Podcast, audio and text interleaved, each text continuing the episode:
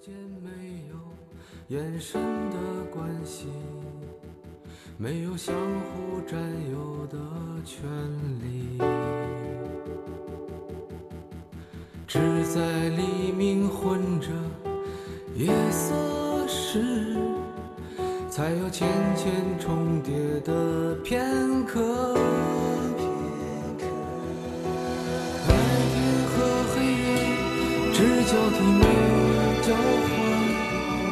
无法想象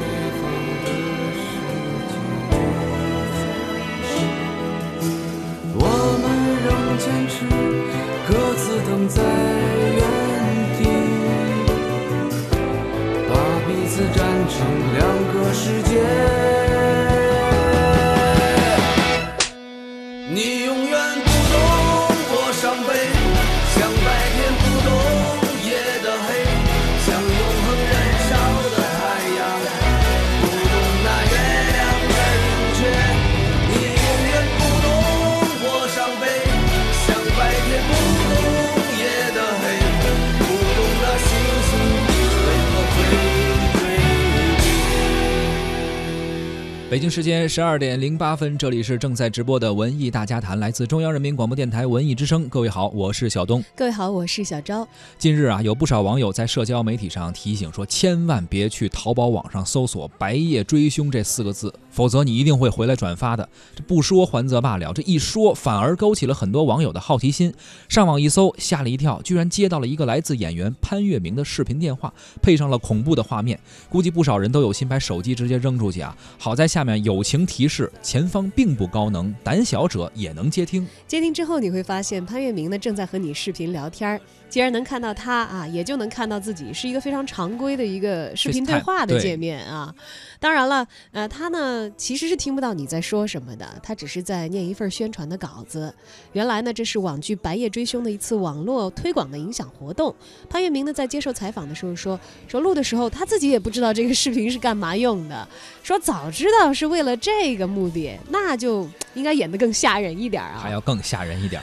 无论这段视频是否录得吓人，它背后的网剧《白夜追凶》，在一些观众眼里看来，还是真的挺吓人的。哎，但是对剧迷来说啊，越吓人就越刺激，越刺激就越想追下去。八月三十号的晚上八点，作为今年下半年最受瞩目的犯罪悬疑剧，结合刑侦、悬疑等等很多卖点的《白夜追凶》准时登陆优酷，一口气呢向会员开放了五集，每集都有四十五分钟的饱满容量。上线上线四个小时即冲破了五千万的播放量关口，目前已经更新过半了，网络的评分高达九分，这在国产剧集中还算是比较高的一个分数了。所以在今天的节目当中呢，我们就一起来聊一聊这部国产悬疑剧《白夜追凶》啊，不知道您是否已经看过了？我觉得可能大部分人是跟小昭和小东一样，嗯、成为了这个广告所打击的对象，是 接到过潘粤明的那个呃打引号的视频电话啊。欢迎大家参与到节目的直播互动，我们一起来聊一聊推理、悬疑、刑侦题材的电视连续剧，或者来聊一聊你所接到潘粤明的那个视频电话的体验，你有没有转发啊？欢迎关注我们的微信公众号“文艺之声”，发来留言，还有可能获得我们赠出的电影票。九月二十四号，本周日的中午十二点三十分，卢米埃影城北京芳草地店文艺之声观影团。包场，请您观看《天梯》蔡国强的艺术，有四十个 VIP 的席位啊！如果您感兴趣的话，马上来抢票，可以发送姓名加电话加上“天梯”两个字到文艺之声的微信公众号。各自等在原地，把彼此站成两个世界。你永远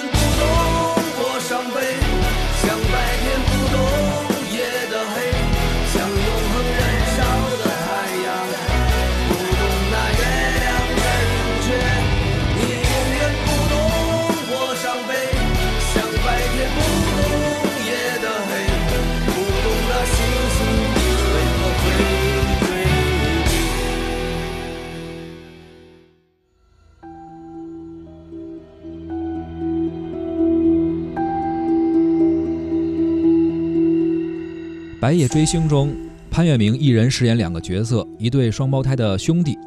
哥哥关宏峰是一个刑侦支队队长，弟弟呢是一个性格逍遥浪荡的通缉在逃犯。因为一场灭门惨案被卷入其中。既是哥哥，又身为刑侦队长，关宏峰是要查出真相，为弟弟洗脱嫌疑。但是出于亲属回避的原则，警队的刑警队长啊，关宏峰必须得。脱离开这个这个案子啊，案子不能够亲自去调查，所以说呢，关宏峰是义愤的辞职，而弟弟呢就被藏在哥哥的家中，而且为了掩人耳目，以假乱真，还进行了一些秘密的刑侦训练，训练了半年之久。至于为了干什么，后边你往后看啊，是有原因的。而调任了代支队长的周巡，处于破案的压力，为了寻找出关宏宇的下落，设计让离职的关宏峰作为编外顾问的身份，继续参与到各大重案要案的调查之中。可是事实上，事实上啊，这个刑侦队长关宏峰呢是患有黑暗恐惧症的，怕黑啊，所以白天和黑夜出现在警队的顾问关宏峰呢，其实是由孪生兄弟两个人，白天和夜里来分别。来来担任这个人设的，白天的哥哥去上班当顾问，晚上嫌疑犯弟弟代替他出去查案子。所以为什么要训练刑侦啊？两个人一定要做到特别的像，一在别人眼里看出来是一个人，是一个人。对，但是呢，你又得让观众得要看出来这是两个人，很难演。性格迥异的兄弟俩人在警队当中呢，冒着随时被发现的危险啊，一路是侦破了各类的大案要案，目的呢只是想伺机调阅灭门案的案卷。查出真相，以获得清白。哎，第一集的一开头就是一个炫技的长镜头，案情中呢也是有着很多大尺度的行为，包括碎尸、解剖等等啊。提醒各位，您如果还没有看过的话，打算要看一看，提前一定要做好心理准备。当然了，这些呢都是在第一集很快就过去了。呃，就剧本本身而言，情节来说，包括演员的演技各方面来看，都还是很令观众赞叹的。这绝对是国产剧的一个新高度。对。大家从豆瓣评分就可以看出来啊，至少在这个开头的几集上是收获了很多的口碑方面的好评。应该说更新了十七集，现在已经达到九分，这个还是很少见的一个分数。嗯，国产剧其实近些年来的这个罪案题材应该说是不够多的，拍的不多。对，国内观众无论是通过小说呢，还是引进的同类型的戏剧影视作品，如今都可以说是吃过见过了啊。你如果想拿一部粗制滥造的、情节比较狗血、逻辑上又充满漏洞的剧集来。糊弄观众呢？我觉得那是痴心妄想，那就奔着差评去吧。是，仅靠暴力和大尺度的情节，让如今的观众服气是不太可能办得到的了。嗯，所以今天《白夜追凶》有这个成绩，也的的确确是非常不容易。制片人伍佰和年轻的导演王伟，算是把准了现在的观众的脉。哎，制片人伍佰啊，是国内比较早进入网剧领域的导演啊，曾经指导过《心理罪》的第一季。尽管《心理罪》还有不少瑕疵，但是呢，呃，虽然在伍佰看来啊，说《心理罪》只能是一个。过渡的产品满足观众的一些猎猎奇的心理，还不是真正的最好的啊这种罪案剧集吧？但是呢，也是观众给了很高的评价吧。而到了《白夜追凶》，伍佰认为这应该说是他对罪案题材比较满意的一次实践了。嗯，这部剧的年轻导演王伟呢，曾经是《心理罪》的 B 组的导演，在伍佰手下从拍这个普法栏目剧开始起步啊。他也坦言，拿到目前这个评分呢，他也有一点意外。他心里原本预设的是有七点五分就不错了，比较谨慎。他说，严格意义上来讲呢，我们并没有达到跟这个英剧、美剧能够等等同的这种分数的级别。因为如果你拿一个九分的美剧或者是英剧出来比的话，可能在这个职业角度上来讲是更加精良的。但是他说呢，我觉得。可能是大家对国产剧有一种特别的宽容、包容的态度。现在分数这么高，王伟还觉得有两个原因啊，说这个七点五分以上呢，很多都是出自于因为对于潘粤明表演的肯定，他演的是真好。然后还有一个主要的原因是主创吧没有原著的这个心理预期。对《白夜追凶》呢，特别呃。特与众不同的地方吧，就是在于双胞胎主角的设定。刚刚也提到了表演，潘粤明是一人要饰演兄弟两个角色，而且性格完全迥异。哥哥刚刚说了是刑侦队长，而弟弟是一个呃嫌犯啊，通缉犯。所以说呢，呃，怎么能够饰演出？这两个角色，有人说不是饰演两个角色，一个是哥哥，一个是弟弟，还有一个是在警局中扮演哥哥的弟弟，你能理解吧？所以说，实际上饰演的是三个角色。呃，这个对于来说，对于潘粤明来说，应该说也是非常有挑战的一件事情。之前看过很多的艺人分饰两角的，而在我看来，潘粤明在这个题材的电视剧中这样去饰演，应该说挑战应该是最大的吧。很多人也是赞叹，呃，真的是潘粤明的演技。在这个分数中占了很大的部分。的的确确啊，我也已经看到这个有非常有有很大粉丝量的一个嗯微信公号啊啊，在评价这个剧的时候，仅仅选择了潘粤明的表演这一个切入点，去对他予以了充分的肯定啊。是当然，其实这部剧能够有目前的口碑，虽然潘粤明有很重大的贡献，但你也嗯不能忽视技术团队在精益求精方面对自己的要求。当然，除了这个道具，有观众是直呼说逼真到不敢直视啊。对，在拍摄上的剧组也可以说是精益求精的。比如说第一集开场的那个长镜头，让很多人呢都印象非常的深刻。而这场戏的角色也很多，在演员的调度上呢，应该是属于难度不小的一个场景了。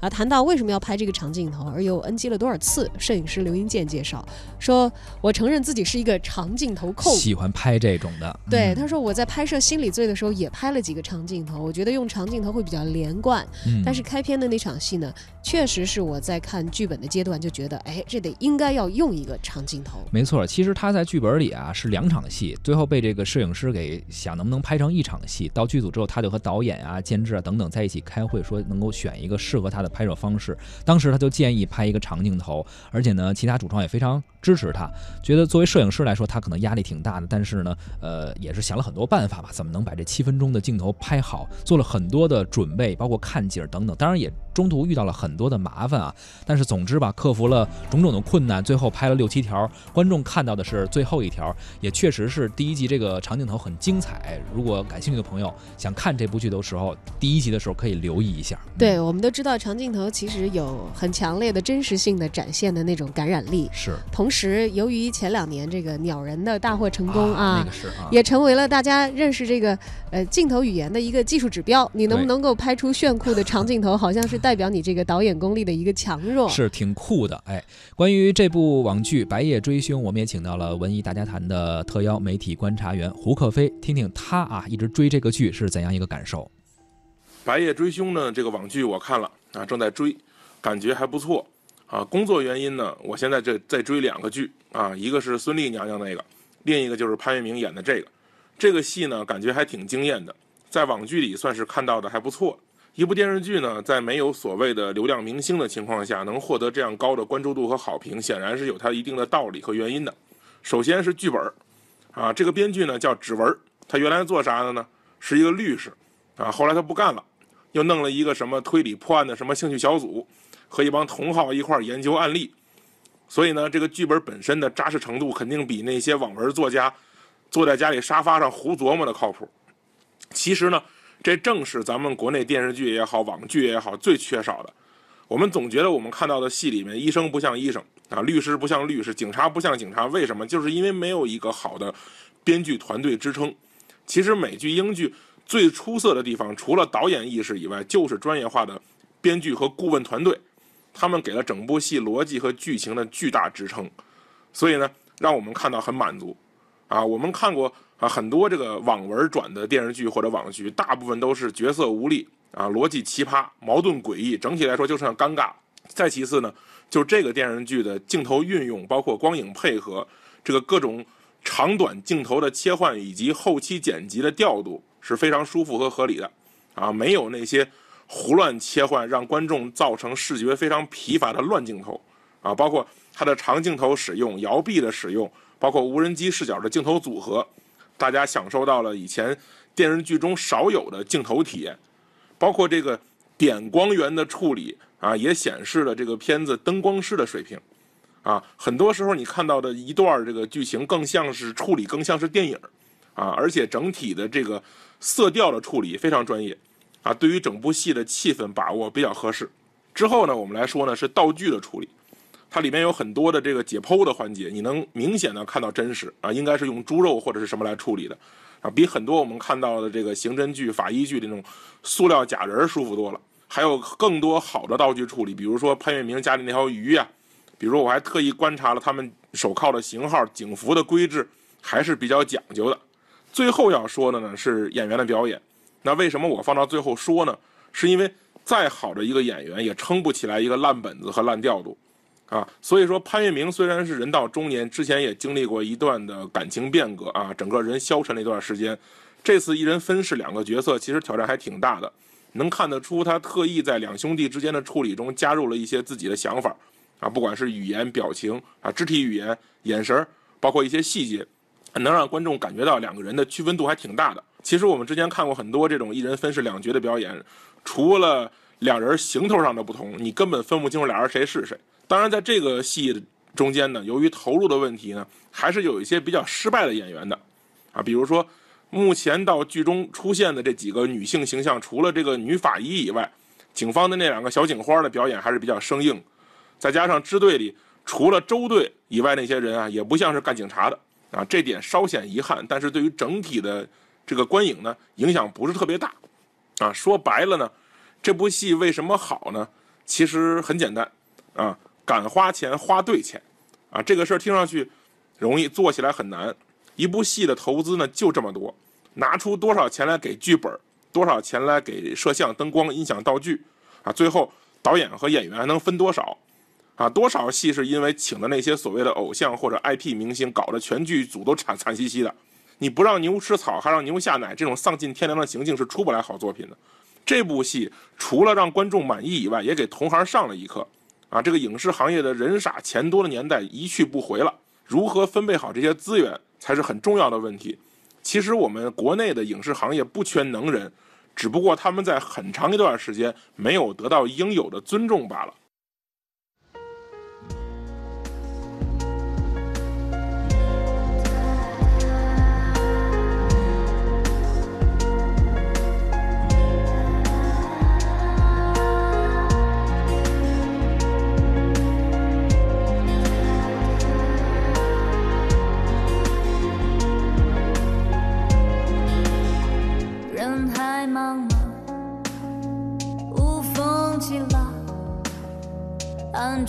汹涌，此消彼长，春暖秋凉，别来无恙。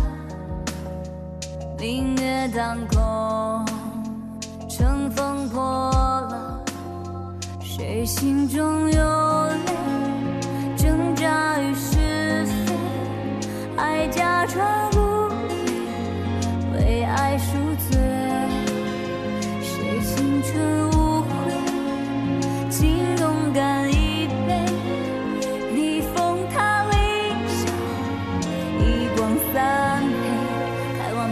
欢